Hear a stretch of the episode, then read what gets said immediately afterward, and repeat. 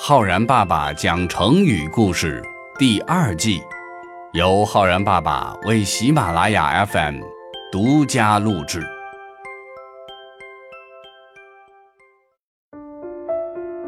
亲爱的小朋友们，我是浩然爸爸。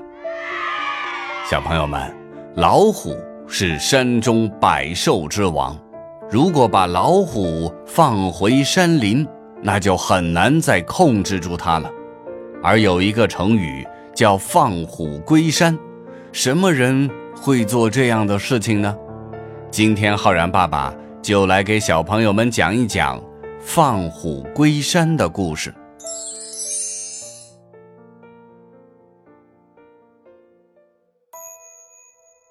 古代东汉末年，天下大乱，群雄割据，占据巴蜀一带的是益州刺史刘璋。刘璋手下有个叫张鲁的人，十分的不顺从，刘璋竟然就把张鲁一家老小全都杀害了。张鲁一怒之下，和刘璋彻底决裂，带领部下自立为王。刘璋想灭掉张鲁，可是他好几次派兵征伐，都被张鲁打得落花流水。而且就在这个时候，益州发生了内乱，曹操又发兵来攻打，一时间内忧外患，搞得刘璋焦头烂额，不知该如何是好。无奈之下，刘璋决定。请刘备来帮忙。一听说刘璋有这个打算，他手下的谋士刘巴那是焦急万分呐。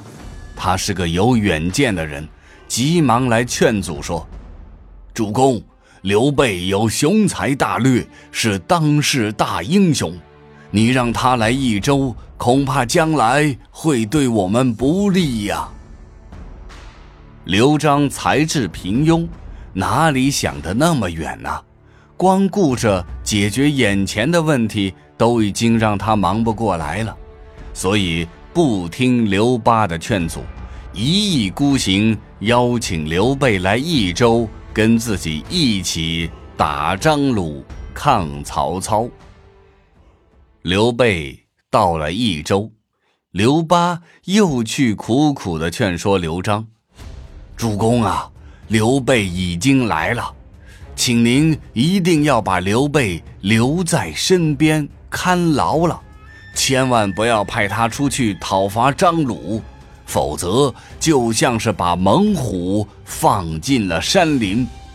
主公，您想啊，一旦让刘备在我们的地盘上动用他的军队，我们将会保不住我们的益州啊。然而。昏庸的刘璋根本听不进去，仍然派刘备去攻打张鲁。果然，刘备前往攻打张鲁的路上，随随便便找了个借口，就调转军队，把矛头对准了刘璋。刘璋后悔莫及，可已经为时晚矣。双方打了三年。最后，刘备战胜了刘璋，夺取了益州，并在益州建立起了和曹操、孙权三足鼎立的蜀国。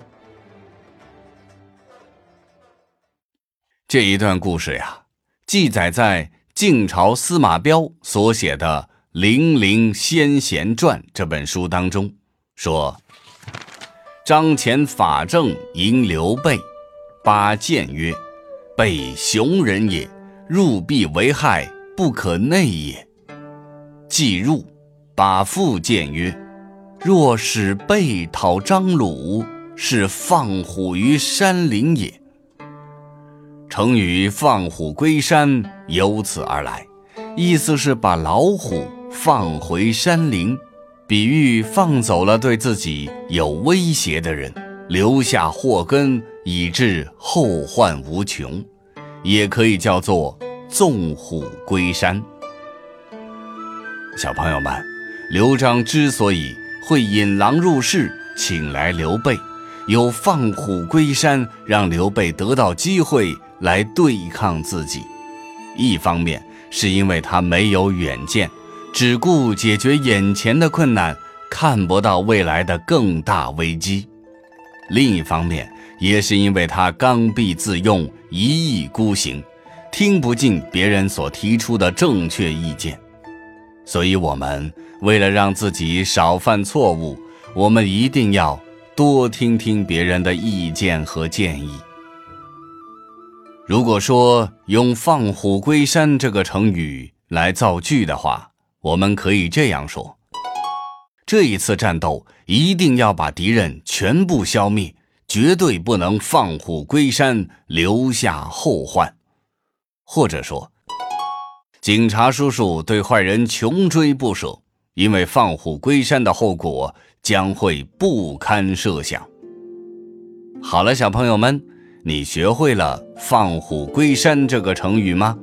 我是浩然爸爸，我们明天见哦。